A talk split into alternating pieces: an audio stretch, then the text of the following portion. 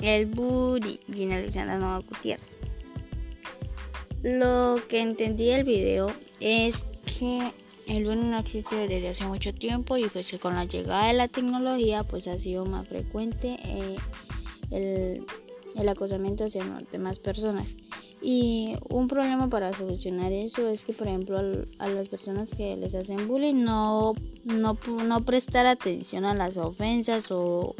o, que escriban y tomar captura de las cosas que les dicen o les hacen. Eh, otro también es,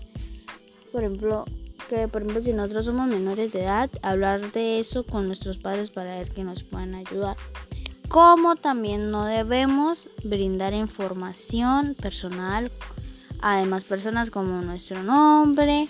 completo o cuántos años tenemos o así porque ese es un motivo por el cual o por eh, o un medio por el cual nos pueden hacer bullying.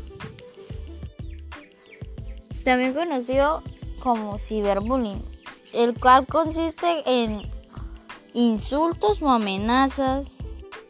la publicación de videos o fotos de la persona o hasta de nosotros mismos, las falsas acusaciones y las usurpaciones de personalidad, que en realidad casi siempre ha pasado. De hecho, este caso del ciberbullying casi nunca tiene tiempo pasado, nunca tiene fecha, ni hora, ni lugar. Y así, de, por ejemplo, que estemos en la casa, pues también puede pasar, ¿no? que, o sea, uno se siente que, ah, no, ya estoy en mi casa y no va a pasar nada, pero, por ejemplo, entras a mirar tus cosas y tienes un montón de cosas que nunca subiste o nunca escribiste o te escriben cosas feas o así.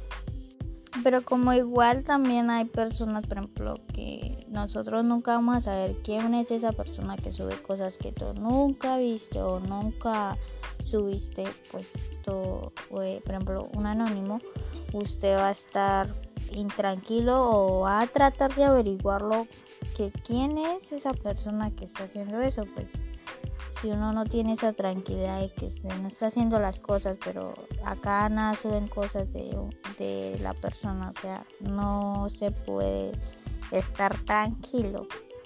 E igual hay muchas personas que pues podrán ser sus amigos, pero por ejemplo detrás de un computador empiezan a escribir y a escribir y pues como a veces nosotros las personas nos confiamos de personas que son malas, mejor dicho, pues empezarán a decirnos cosas, a escribirnos cosas que no nos gustan y pues se aprovechan porque como muchas veces nosotros confiamos en personas que no debemos pues ahí aprovechan ya que dirán que no uno no sospecha de ellos. Y pues en estos casos pues debemos no prestar atención a lo dicho, a lo que suben y pues tener una persona que te colabore o te apoye en estas situaciones.